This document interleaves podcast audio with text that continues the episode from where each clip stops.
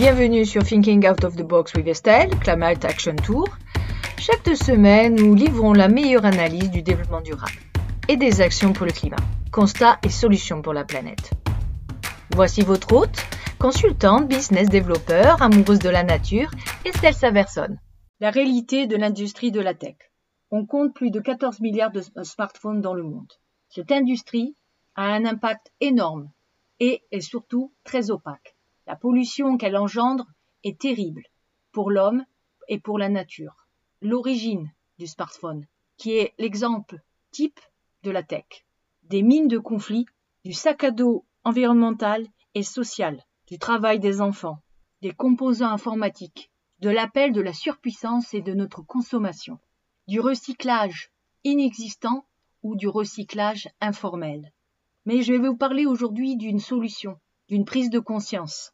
Le premier téléphone modulaire du marché. Je reçois une femme qui a fait le tour du monde, des développeurs dans la tech, d'Alfrique en Asie.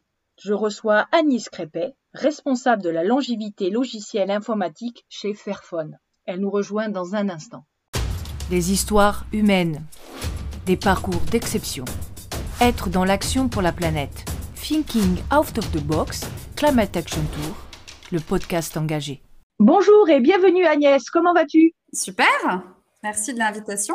Ravi de t'avoir sur mon podcast. Je sais que tu crois à une tech euh, plus juste. Tu travailles euh, dans le domaine des smartphones, exactement à Fairphone. Nous allons parler ensemble qu'est-ce qu'un téléphone euh, juste? Déjà, nous allons commencer par constat du marché du numérique et du smartphone dans le monde. Comment ça marche? Alors, est-ce que tu peux nous parler un petit peu de ce que tu connais du marché euh, du smartphone et aujourd'hui euh, son importance? Alors oui, on parle souvent du smartphone parce que ça représente très bien en fait l'industrie électronique. Hein. Il n'y a pas que le smartphone dans l'industrie électronique. Si on plonge un peu dans les chiffres qui le représentent, effectivement, c'est on comprend beaucoup de choses. Donc il y a énormément de smartphones aujourd'hui. On en compte à peu près 14 milliards.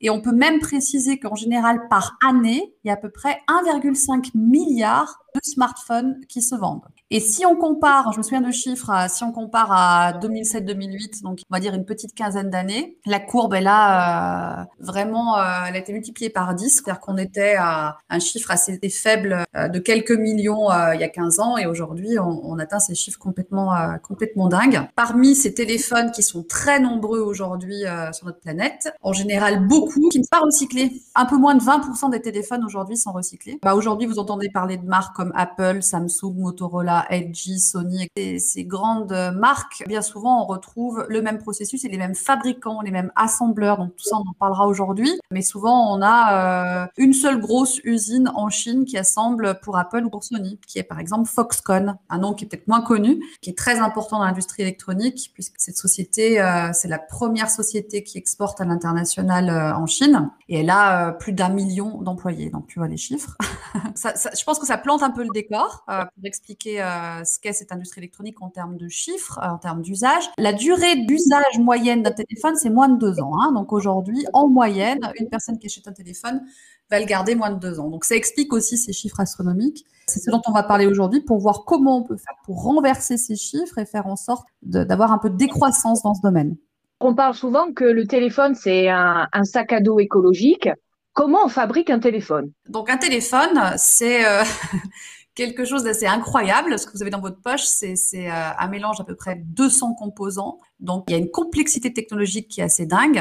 200 composants électroniques, donc comme euh, la machine à vibration, si jamais vous avez un téléphone qui vibre, ce genre de choses, ça c'est un composant. Bah, des choses comme ça, vous en avez 200. Et ces 200 composants sont faits à partir d'une cinquantaine de matériaux.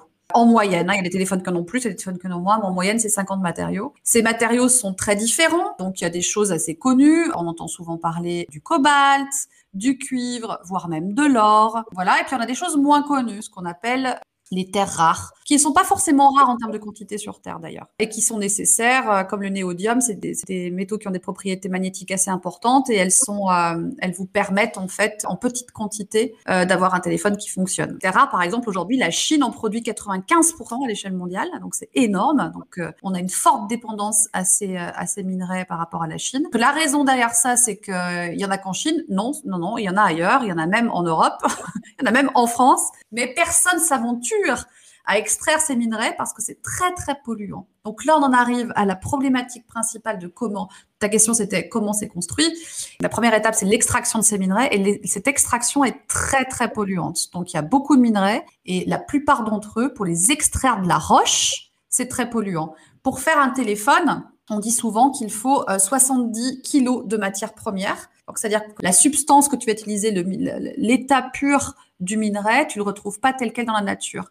Il faut d'abord que tu extrais une roche et ensuite tu raffines cette roche pour obtenir le minerai que tu vas utiliser dans ton composant électronique. Voilà, pour un smartphone, il faut 70 kg de matière première. Donc t'imagines bien, quand tu extrais des matières premières pour fabriquer ces 1,5 euh, milliard par an, là, et eh ben tu vas euh, soulever des volumes très importants et tu vas polluer beaucoup. Je prenais tout à l'heure l'exemple des métaux rares, des terres rares. La Chine, elle seule, aujourd'hui, s'aventure à cette extraction très particulière, très compliquée pour les terres rares, puisque euh, c'est très polluant. Des lacs entiers qui sont complètement pollués, les terres agricoles autour, donc des gens qui sont malades. Enfin voilà, tu imagines les conséquences. Donc c'est une catastrophe et environnementale, mais aussi euh, sociétale, hein, parce que des populations entières qui sont touchées. Donc il y a un poids écologique, c'est vrai, mais il y a aussi un, sac à dos écologique, hein, mais il y a aussi un sac à dos sociétal. Qu'on aime dire chez Fairphone, c'est que ça pousse pas dans les arbres, les, les, les smartphones. Il y a cette complexité technologiques qui existent, c'est dépendance aux métaux quant à l'extraction. Et c'est des gens hein, qui font ça. Hein. Je parlerai plus tard, si tu veux, des mines artisanales versus des mines industrielles. Il y a beaucoup, beaucoup de métaux qui sont extraits dans les mines artisanales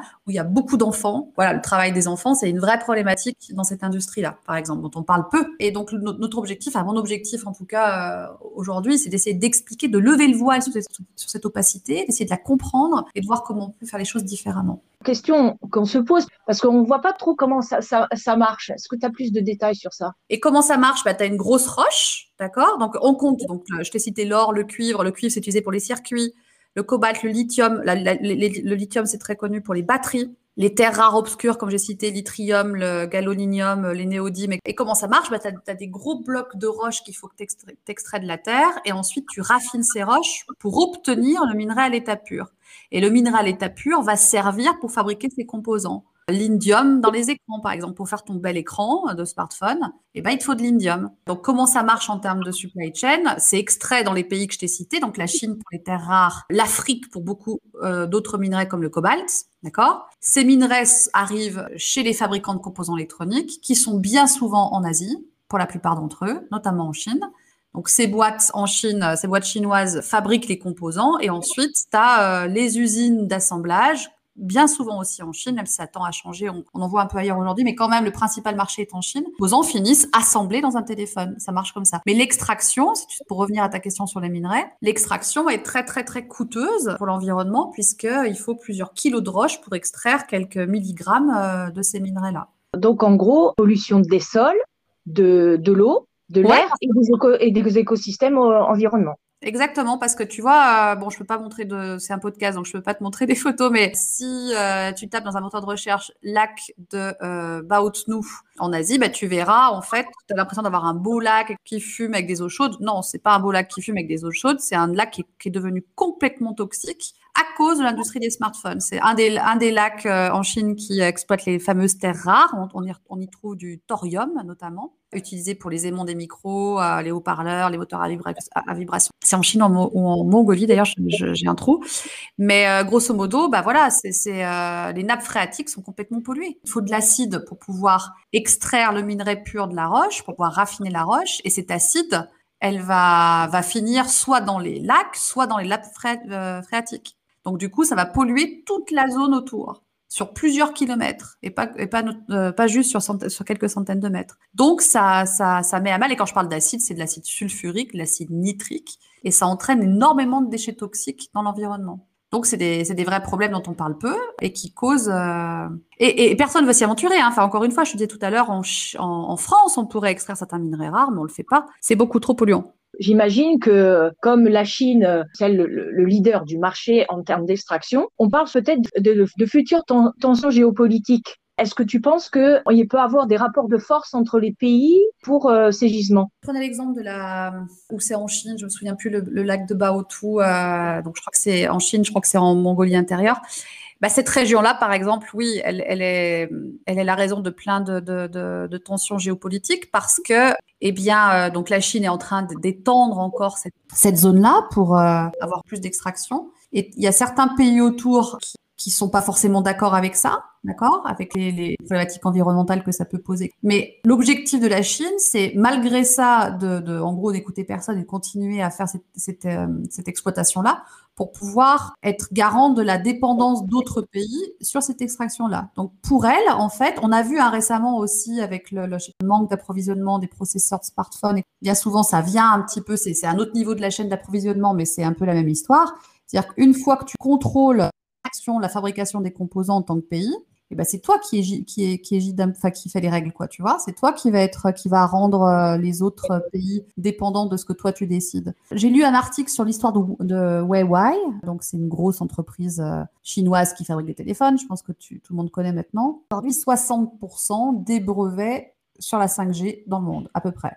Donc, tu, vois, le fait d'avoir des brevets, c'est un peu la même histoire que d'avoir la main sur l'extraction des minerais. Les brevets, c'est toi qui décides. Ah, qu'est-ce que tu vas faire de ces brevets Comment tu vas les utiliser À qui tu vas les donner Qui va un peu euh, régler le marché, en fait, d'acquisition euh, des technologies, etc. Et donc, ça crée des tensions géopolitiques, bien sûr, parce que tu as des pays qui vont vouloir euh, avoir accès à ces minerais, à ces brevets. Et si la Chine n'est pas d'accord, ça va créer des tensions. Et donc, ça, ça, ça cette problématique de l'industrie électronique devient un des critères de discussion et de négociation fort entre les pays. Donc, c'est pour ça qu'on parle de géopolitique. Mais c'est pareil en, sur d'autres problématiques, c'est pareil en Afrique. Hein. Si tu regardes donc sur encore d'autres choses, mais si tu regardes en Afrique, le nombre de mafias, j'en ai pas parlé, mais il y a énormément de minerais dits de conflit.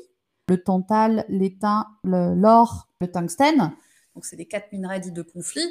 Bah, c'est quoi un minerai de conflit? C'est des minerais qui, qui, financent des conflits armés. L'extraction de ces minerais va financer des conflits armés, va créer des tensions géopolitiques à l'intérieur même d'une zone d'Afrique, voire même et euh, certains pays euh, occidentaux, comme la France. C'est-à-dire qu'en gros, euh, tu as, des formes de néocolonialisme aussi qui se mettent en place, où tu as des gouvernements corrompus qui vont accepter euh, de, de, de, vendre certains minerais à certains pays et pas à d'autres. Ouais, on parle vraiment de problèmes géopolitiques liés à l'industrie à électronique. Comme tu disais, aux mines artisanales et aux mines industrielles, pas mal de pays africains ont poussé les, donc, les habitants à avoir leurs propres mines. En gros, la réalité sur le terrain, c'est qu'il y a énormément de mines, de mines dites artisanales, ce qu'on appelle les ASM, Artisanal and, Small Scale Mining donc des mines artisanales et de petite taille, qui viennent à l'opposé de ce qu'on appelle les LSM, Large Scale Mining, donc les mines à large, à large échelle, mines industrielles.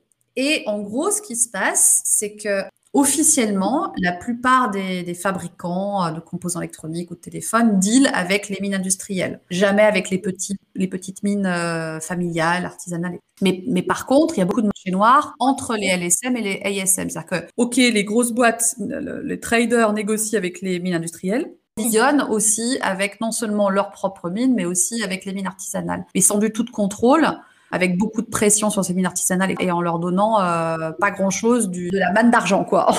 ce qui se passe, c'est que c'est pas forcément les gouvernements qui poussent à ce qu'il y ait des, mines artisanales. Ce qui se passe, c'est que c'est bien souvent le seul moyen de survie de pas mal de gens, de familles entières, et c'est là où on trouve le plus d'enfants, par exemple, dans les mines artisanales, parce que tu as des familles entières qui habitent dans certaines régions des Grands Lacs, où euh, la manière de survivre, ça va être d'aller plus ou moins manuellement, euh, ou avec des, solutions très artisanales, extraire la terre donc avec beaucoup de pollution, beaucoup de, dangerosité sur les conditions de travail parce que c'est des gens qui travaillent à Manu, sans protection. Euh, je te parlais d'acide tout à l'heure, bah, avec euh, avec de l'acide à Manu, tu vois ce que ça peut donner. Dans les mines artisanales, c'est là où il y a de tunnels, de galeries sous terre pour extraire les, minerais euh, avec le plus d'accidents parce que c'est des tout petits tunnels qui parfois s'effondrent. Donc il y a beaucoup de morts. Il se trouve que dans ces tunnels qui sont tout petits, qui c'est qu'on envoie les gamins? Donc c'est des trucs assez horribles. Hein.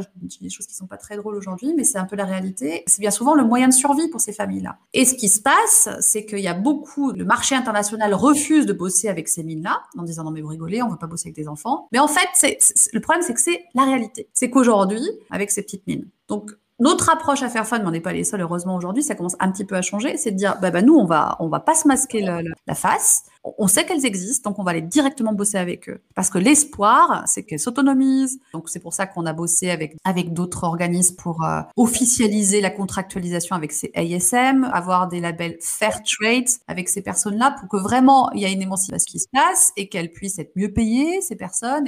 Et, c'est bien beau de dire j'interdis le travail des enfants, mais qu'est-ce qu'on fait de, de, ça? Si, une famille a vraiment besoin d'argent et de sources de revenus, euh, il faut euh, faire en sorte de pouvoir augmenter leurs revenus, d'avoir des programmes euh, pédagogiques et de formation, enfin des alternatives au travail pour ces enfants-là. Tu vois ce que je veux dire, c'est que notre objectif à travers les programmes qu'on a mis en place avec d'autres partenaires, c'est vraiment d'être sur place et de bosser avec eux pour euh, imaginer une alternative. Donc oui, on bosse, nous, avec les ASM, les Artisanal and Small Scale Mining. On bosse avec eux, on essaye de, mettre en place des programmes pédagogiques. Euh, on a fait ça dans plusieurs pays africains. En août dernier, on a lancé la Fair Cobalt Alliance avec plein de partenaires, dont Tesla et Volvo, Glencore, qui sont des grosses boîtes internationales et qui vont acheter en, en, des volumes autrement plus importants que ce que nous, on peut acheter à ces mines-là, donc à des groupements de mines artisanales. Et ça, je pense que c'est justement une très bonne alternative et qu'on va vers des voies où euh, euh, ces gens-là vont pouvoir s'émanciper. Mais c'est pas forcément, ce que je veux dire, c'est que c'est pas forcément un choix de départ de leur, euh, de leur part, quoi. Hein. en gros, tu habites dans ces régions-là,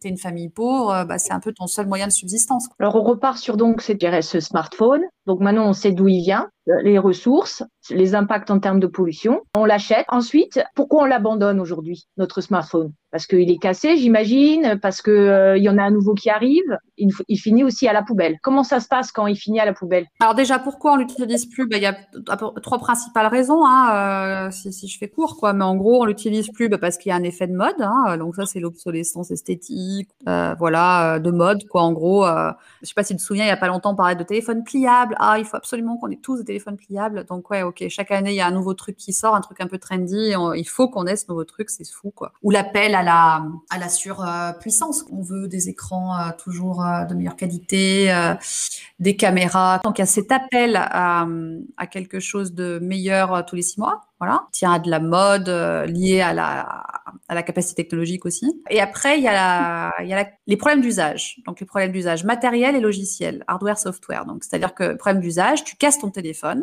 Si cher le fait de changer ton écran que d'en acheter un autre. T'entends souvent ça, tu sais Genre, oui, ouais, euh, j'ai cassé mon écran, j'en ai pour 200 balles. Bon, pff, allez, à, à, ce prix-là, autant en acheter un autre. Non. Enfin, disons que ça serait quand même bien qu'on ait des solutions pour pouvoir réparer facilement nos téléphones. Et pareil pour l'obsolescence logicielle. Donc ça, c'est mon, mon, expertise. Je, chez, chez, Fairphone, je suis Head of Software Longevity. Donc je bosse sur la l'obsolescence euh, programmée ou non des téléphones côté software, côté logiciel. Et côté logiciel, il y a une vraie obsolescence aussi hein, qu'il faut combattre. Je parle pas d'iOS parce que iOS, c'est un, un operating system qui est d'Apple, donc très propriétaire. On n'y a pas la main, part, on n'a pas la main dessus par Apple. Mais je parle d'Android, par exemple. Android, c'est un système plus ouvert qui est fait par Google, mais qui se retrouve dans tous les téléphones de marques chinoises, euh, Samsung et aussi les Fairphone. Android, tu as des versions. Tu sais, Android 5, 6, 7, 8, 9, 10, 11. Et tu as des applications, tes applications préférées, WhatsApp, Snapchat, TikTok, whatever, qui vont être compatibles avec certaines versions d'Android. Donc, tu as des apps qui, par exemple, ne vont plus être compatibles avec des, vieilles versions, entre guillemets, hein, des versions qui ont 3 ou 4 ans. Les fabricants d'applications disent, non, mais moi, j'arrête là, euh, cette version Android 8, euh, j'arrête de la supporter. Donc, si tu as toi, un, un téléphone qui a 3 ans avec Android 8, et bah ton app préférée ne marche plus. Et donc même si ton téléphone il est super cool, il marche bien, il est, il te convient, du fait que WhatsApp marche plus, tu vas dire ouais non mais laisse tomber, moi je peux pas utiliser mon téléphone, donc j'arrête de l'utiliser. Donc ça, tu vois, c'est des problématiques de euh, vraiment logiciel. Alors là, je parlais des apps, mais si je descends à un niveau un peu plus bas, les mises à jour de sécurité. Donc parfois c'est Google qui arrête, qui arrête le support de certaines versions d'Android. Android 8 par exemple est plus supporté par Google, donc ça veut dire que tu n'as plus de mise à jour de sécurité. Donc, ça veut dire que ton téléphone, ton logiciel sur le téléphone, l'operating system, le système d'exploitation qui tourne dessus, il peut être mis à mal, il peut être attaqué. Donc, tes data personnelles sont mises à mal bah parce que tu n'as plus de mise à jour de sécurité. Donc, tu peux avoir des, des, virus, des malwares, tu vois. Donc, ça aussi, c'est une problématique software. Et ça vient du fait que au niveau logiciel, il eh ben, n'y a rien qui est fait pour que ton téléphone qui a 3, 4 ou 5 ans soit euh, utilisable. Chez Fairphone, euh, il y a 10 jours, on vient de faire une, euh, mise à jour d'Android 9, donc une version assez récente d'Android sur un téléphone qui a 5 ans. Il n'y a personne qui fait ça dans l'industrie aujourd'hui. Et c'est super dommage. J'espère bien, dans quelques années, ne, ne, pas dire on est les seuls à faire ça Et on est les seuls avec une équipe, Fairphone, c'est 100 personnes, j'ai une équipe de 10 ingénieurs. Donc t'imagines, s'il y a quelques ingénieurs, on est capable de faire Android 9 sur un téléphone qui a 5 ans, pourquoi d'autres n'y arrivent pas quoi? Pourquoi on n'a pas ça chez des plus gros euh, fabricants de téléphones? Et la réponse, euh, moi je l'ai à moitié, euh, je peux te la formuler euh, rapidement, hein, c'est qu'il y a cette ambition de tout le, temps, vendre des nouveaux téléphones. Là, je te parle de Google, je te parle d'Android, je te parle des apps. Après, si je vais encore plus bas, je, te parle de la puce, le cerveau, le processeur de ton téléphone, ce qu'on appelle un chipset. Donc ça, c'est, il y a deux monopoles mondiaux principalement. Il y en a d'autres, d'autres petites boîtes, mais en gros, principalement, tu as Mediatek et Qualcomm. Et ces fabricants de puces, ils ont le même business model. C'est-à-dire qu'ils vont dire, je te donne une puce, tu la mets dans ton téléphone, au bout d'un certain temps, j'arrête le support je vais pas supporter Android 9, 10, 11. Donc, tu te retrouves avec une vieille puce, enfin une puce qui est pas si vieille, mais une puce qui, euh, a 3-4 ans, qui est plus supportée sur les, sur dernières versions d'Android. Donc, en tant que fabricant de téléphone, là, je me mets à ma, position, quoi, en tant que Fairphone, boîte qui fabrique des téléphones. Tu as ta puce qui a quelques années, Qualcomm la supporte plus, de porter des nouvelles versions d'Android, vu que Qualcomm la supporte plus. Qualcomm dit officiellement, ou Qualcomm ou Mediatek, dit, disent officiellement, j'ai plus le, j'assure plus le support pour des, pour des nouvelles versions d'Android. Donc, la plupart 99,9% des, fabricants de téléphones disent très bien, bah, j'arrête. Eh ben non, nous on dit non, on n'arrête pas. On va essayer de trouver des solutions pour continuer à mettre en place, à implémenter des nouvelles versions d'Android sur euh, dans des téléphones qui ont ces fameuses vieilles puces. Pourquoi? Parce qu'on pense qu'une nouvelle version d'Android, c'est un gage de sécurité, pour les utilisateurs et c'est ça leur permet d'utiliser les dernières versions des applications pour pas qu'ils jettent leur téléphone. Tu vois? Là, je referme la boucle. Là, viens d'expliquer un peu ce pourquoi les gens arrêtent d'utiliser des téléphones, mais aussi en expliquant pourquoi ça peut être bien aussi de, quelles sont les solutions pour faire des pour contrer euh, cet usage un peu frénétique. Et la question que tu avais, c'était sur le recyclage. Qu'est-ce qui, enfin, sur le recyclage, que deviennent ces téléphones qu'on n'utilise plus? Bah, moins de 20% d'entre eux sont recyclés. Et les 80% restants, qu'est-ce qui se passe? Ben, On ne sait pas vraiment. Donc, il y a beaucoup de recyclage informel. Mais le, recyclage informel, c'est aussi euh, porteur d'énormément d'exactions environnementales. C'est énormément polluant. On commence à en entendre de plus en plus parler. Je pense que c'est une bonne chose que, les gens euh, gardent ça en tête. L'exemple de euh, Agbo Blochi, qui est un quartier de récupération, enfin de, de recyclage près de la capitale du Ghana, où tu as euh, beaucoup de déchets électroniques qui se retrouvent là-bas et qu'on essaye de recycler de manière informelle, évidemment. Et c'est une cause de pollution complètement rare. Abogloshi, c'est un des dix sites mondiaux les plus pollués au monde, quoi. À cause de quoi? À cause du recyclage, dit, informel. Et, ça, tu vois, ça aussi, c'est un truc auquel on s'intéresse chez Fairphone parce qu'on veut essayer de changer aussi cette, part, cette dernière partie de la, du, cycle de vie du téléphone hein, quand il meurt, quoi, quand il est plus utilisé. Il faut qu'on prenne en compte ce truc-là. Sur le Earth Day, toujours euh, sur des questions de problématiques environnementales. Et euh,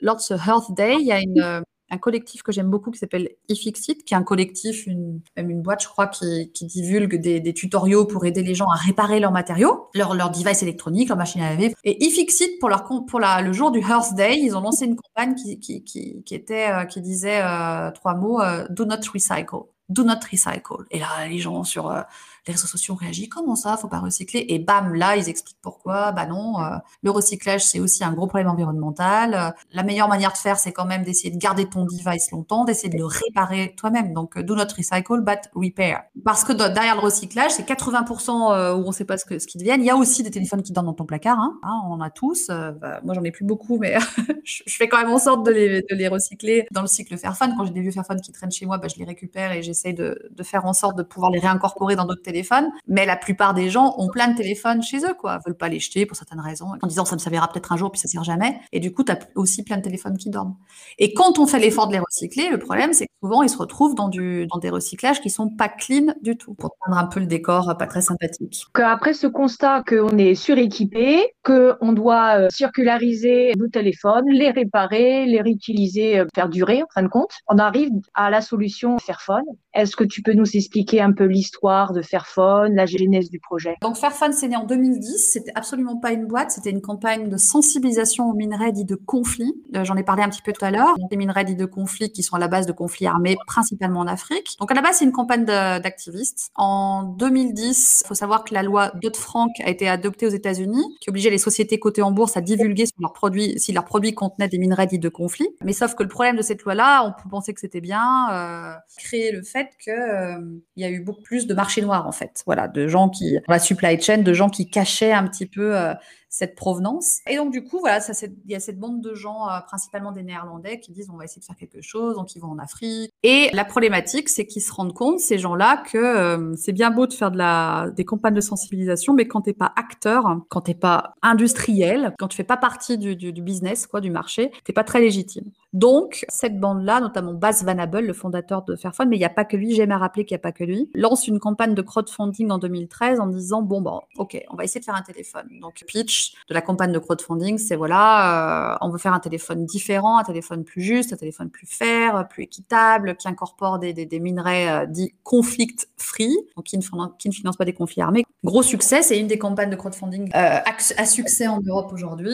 Beaucoup de gens croient à ce truc-là, achètent des téléphones, plusieurs dizaines de milliers. Donc ça, c'est bien dans l'histoire de Fairphone. Mais évidemment, pas facile en interne puisque bah faut savoir faire un téléphone. Et cette bande de gens, c'était des gens brillants, inspirants, mais pas forcément des gens qui savaient faire un téléphone. Donc ça a été compliqué. Première génération de téléphone quand même assez compliqué, mais qui avait quand même des bases intéressantes, du tungstène et de l'étain conflict free, une batterie que tu pouvais enlever facilement, changer facilement, qui était absolument pas collée. Enfin voilà, des, choses assez intéressantes, pas forcément satisfaisantes d'un point de vue qualité. La boîte se crée en 2013, donc avec le, le, le Fairphone 1, mais rapidement en 2015 euh, travaille sur un autre projet pour avoir un téléphone euh, un peu différent et aller plus loin dans le fait d'incorporer des minerais dits équitables des minerais dits conflict-free ou euh, qui ne financent pas du travail d'enfants. Donc le Fairphone 2 arrive en 2015 avec tout un travail un peu plus fort sur euh, le fait d'incorporer des minerais équitables, comme je le dis, mais aussi quelque chose d'un peu nouveau euh, sur le marché des smartphones, le fait de faire une forte modularité. Donc Fairphone 2, c'est le premier téléphone vraiment modulaire du marché. Donc modulaire, ça veut dire que tu peux changer évidemment la batterie, mais pas que la batterie, l'écran, la caméra arrière, la caméra avant, euh, la, machine à vibration, euh, enfin bref, le haut-parleur, tout enfin tout, beaucoup de choses qui cassent facilement. Puisque le postulat, c'est de se dire, vu que le coût de production des téléphones en termes d'empreinte CO2, c'est assez terrible, il faut faire en sorte, et que le recyclage, c'est une catastrophe, on recycle mal, il faut faire en sorte d'utiliser moins de smartphones. Donc, pour utiliser moins de, smartphones, il faut faire des téléphones qui durent. Et pour faire des téléphones qui durent, le, premier truc, c'est de faire un téléphone où tu peux changer facilement toi-même les pièces. Enfin, tu casses ton écran, tu vas sur le site web, tu t'achètes un autre écran et tu le changes toi-même, sans que ça te coûte 200 euros. Ta batterie marche plus, bah, tu, tu commandes une autre batterie sur le site web auprès d'un partenaire, euh, comme aujourd'hui euh, les opérateurs comme Orange, Bouygues. Hop, je, vais euh, changer un accessoire si j'ai si cassé mon écran par exemple. Il y a une forte volonté de réparabilité sur ce téléphone à partir du Fairphone 2. Et puis aussi tout un tas de choses dont je parle moins, mais euh, dont j'ai moins parlé, mais aussi des améliorations de travail sur toute la supply chain. Là, je parle beaucoup d'extraction, mais je veux dire, on s'est beaucoup attaqué sur le Fairphone 2 aussi aux conditions de travail des assembleurs en Chine. Comment les gens qui sont sur la supply chain en Chine, ceux qui assemblent les téléphones, sont mieux considérés et mieux payés. Il y a eu beaucoup beaucoup d'actions là-dessus. Et aussi, on laisse pas de côté le recyclage, même si aujourd'hui euh, on recycle principalement en Europe, ce qui est un peu un échec parce qu'on aimerait être là où ça se passe le plus, hein, donc c'est principalement en Afrique. Aujourd'hui, on n'arrive pas à cleaner une, une, supply chain sur le recyclage, donc on rapatrie les téléphones en Europe pour mieux les recycler, pour les recycler de manière propre et sans exaction sociétale. Mais la volonté de Fairphone, ça n'a jamais été de tout rapatrier en Europe. Hein. La, volonté de Fairphone, à la base, c'est quand même de rester là où ça se passe mal. Voilà, Fairphone 2 a tous ses points d'accroche, et puis le Fairphone 3 sort en 2019 pour essayer d'être encore meilleur sur tous ces, tous, tous ces aspects. Hein. Le fait d'incorporer des minerais fer, euh, le fait d'améliorer les conditions de travail des gens. Euh, sur les conditions de travail des gens en Chine, des gens dans notre usine qui assemblent le téléphone. Je cite souvent un exemple qui parle de lui-même. Donc, on a une usine en Chine où on a des travailleurs qui bossent pour nous. Et on a, on a à peu près, en Fairphone, on représente 10% de la masse des travailleurs. Les 90 autres bossent pour d'autres marques. Comme ça se passe beaucoup dans des grosses, dans des gros manu euh, assembleurs. Je te, je, je te, citais Foxconn tout à l'heure. Nous, c'est pas Foxconn, mais c'est un truc plus petit, mais du même acabit. Et donc, on bosse beaucoup avec eux. On a des salariés Fairphone qui bossent avec eux pour essayer de comprendre quelles sont leurs définitions de meilleures conditions de travail, parce qu'on veut pas imposer notre point de vue occidental. Parce que pour nous, on pourrait dire, ah bah les meilleures conditions de travail, ce serait qu'ils travaillent moins. Euh, pas forcément. La meilleure, le nerf de la guerre, c'est quand même l'argent. Souvent, ils te disent, quand tu bosses avec eux, ces gens-là, c'est eux qui décident de faire plus d'heures parce qu'ils sont mal payés. Donc, euh, ils veulent bien bosser 70, 80 heures parce que s'ils s'arrêtent à, à, 50 heures par semaine, euh, ils sont pas assez bien payés. Donc, la vraie question, c'est qu'ils soient mieux payés. Et il y a d'autres problématiques qu'on voit pas forcément au, au démarrage, c'est leurs conditions de vie autour de leur lieu de travail. Bien souvent, c'est des gens qui ont quitté leur qui, euh, leur campagne euh, chinoise et qui se retrouvent loin de leur famille. Donc qui, se retrouvent à dormir dans l'usine, à côté de l'usine. Donc la vie, les conditions de travail, c'est aussi les conditions de vie. Et c'est des gens qui militent pour avoir euh, pas 10 personnes dans le dortoir, mais moins, qui, militent pour avoir euh, une meilleure cantine. On les accompagne là pour qu'il y ait une meilleure sécurité dans les ateliers, à des meilleurs repas, des, conditions décentes dans les dortoirs, des conditions de, repos et de vie décentes dans les dortoirs. Donc on, s'attaque à tout ça, mais on s'aperçoit aussi que le nerf de la guerre, c'est l'argent. Donc, on leur a demandé, on a fait des travaux avec eux, qu'est-ce que vous estimez être un salaire décent pour vivre. Pas un salaire minimum, mais un salaire décent. Le salaire minimum en Chine, il est à 263 euros par mois. Et ce qu'ils ont défini comme un salaire décent, leur permettant potentiellement d'être à pas faire des heures sup, c'était pour eux 651 euros par mois. Donc, tu vois le gap.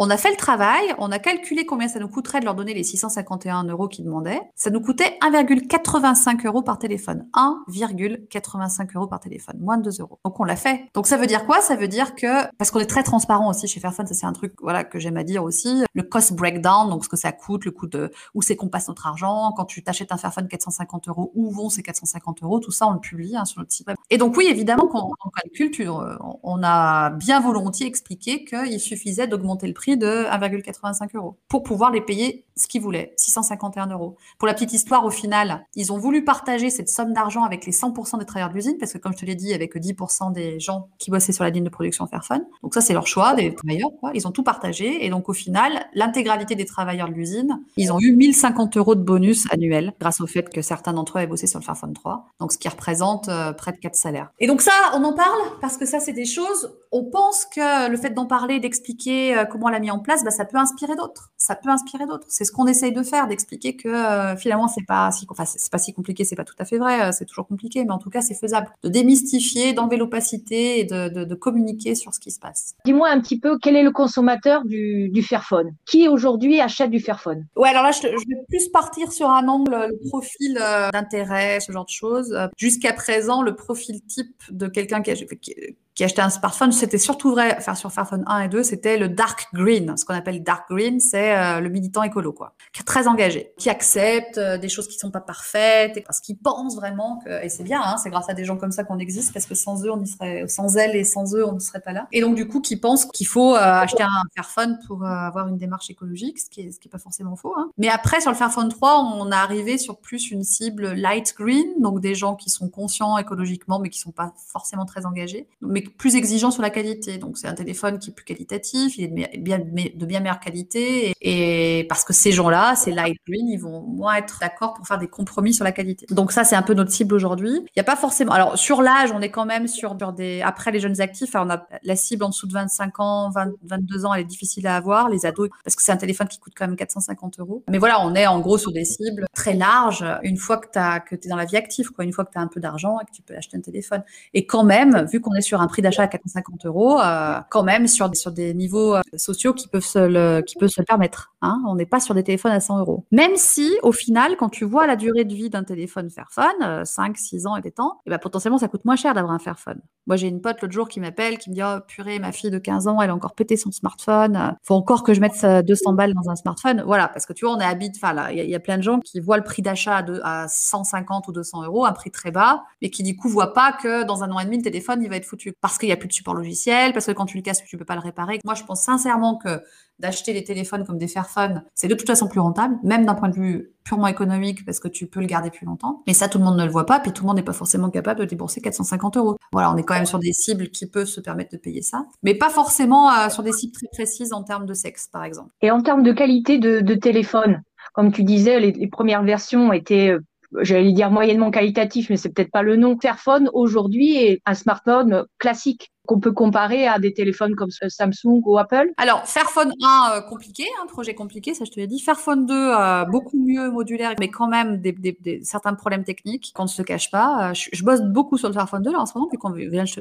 que je t'ai dit, on vient de faire un, un Android upgrade, mais je peux te dire qu'il y a encore des problèmes techniques sur ce téléphone-là. Fairphone 3, c'est un excellent téléphone. C'est un téléphone qui marche. Le field failure rate, ce qu'on appelle le taux d'échec dans le fil, d'une fois que ton téléphone il est sur le marché, il est dans les mains des gens, tu peux mesurer quand même s'il y a beaucoup de retours dans les repair centers, s'il y a vraiment de problèmes matériels. Non, il y en a pas vraiment beaucoup sur le Fairphone 3, donc ça c'est cool et c'est complètement comparable à des téléphones. Moi, je, dirais, euh, je suis pas commercial, hein, donc je vais être assez honnête, je dirais moyenne gamme quoi. C'est-à-dire qu'on est sur du Samsung euh, classique. Euh, on n'est pas sur des téléphones à 1000 euros. Hein. On n'est pas sur des iPhones à 1000 euros. On se le cache pas. On n'est pas à ce niveau-là de, qualité parce que je peux dire n'importe quoi sur Apple, mais les téléphones Apple, d'un point de vue hardware, ça tient quand même à peu près la route. Même si c'est collé de partout, même si c'est horrible en termes d'auto-réparabilité, tu peux pas le réparer toi-même, mais à la rigueur, l'hardware est quand même bon. Et au niveau software, ils sont loin d'être les pires hein, parce qu'ils font des mises à jour software sur plusieurs années et pas sur quelques mois. Donc si, si je squeeze Apple de l'équation, on est vraiment euh, sur les mêmes gammes euh, que les que les Samsung, quoi. Tu vois, moi,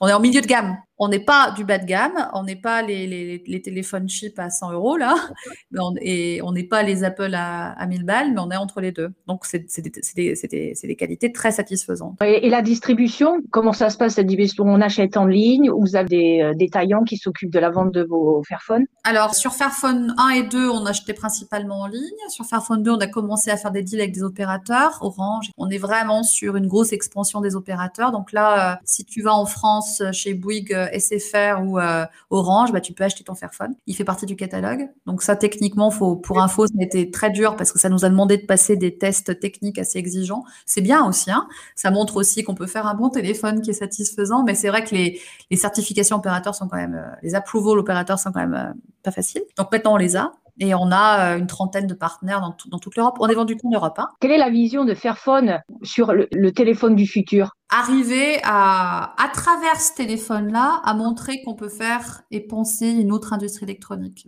Pour nous, le smartphone, c'est un, c'est un moyen d'expliquer qu'on peut changer nos usages et qu'on peut changer l'industrie. Le smartphone, c'est un bon représentant parce que c'est ce qu'on a dans la main tous les jours, tu vois, par rapport à d'autres devices. Notre, vision, c'est que c'est un, outil idéal pour montrer qu'on peut changer vers, une tech plus juste, vers une, euh, une, industrie électronique plus juste. La vision plus produit, euh, bah oui, un téléphone qui est réparable, ultra réparable, qui n'oublie pas les personnes qui l'ont fabriqué, qui les mettent en avant. Au site de Fairphone, on parle des gens, des makers, de ceux qui ont fait le téléphone. Donc c'est aussi un média de communication avec ces gens-là, avec les gens qui sont derrière la fabrication de ces téléphones. Donc ça brise un peu le, pays occidentaux euh, et pays des Sud, quoi, on va dire. Donc pour moi, voilà, la vision de, futur de Fairphone, c'est ça, c'est d'arriver à avoir un téléphone que tu puisses garder, qui puisse durer. Et c'est aussi euh, un outil idéal pour pouvoir penser une industrie électronique, une tech plus juste et différente. Avez-vous pensé aussi à développer des tablettes? Oui, c'est des choses auxquelles on a pensé, ouais, ouais, tout à fait. Après, tu sais, on a des ressources limitées hein, chez Fairphone, c'est-à-dire que tu peux, on peut pas faire 15 produits à la fois, on est 100 personnes, c'est rien.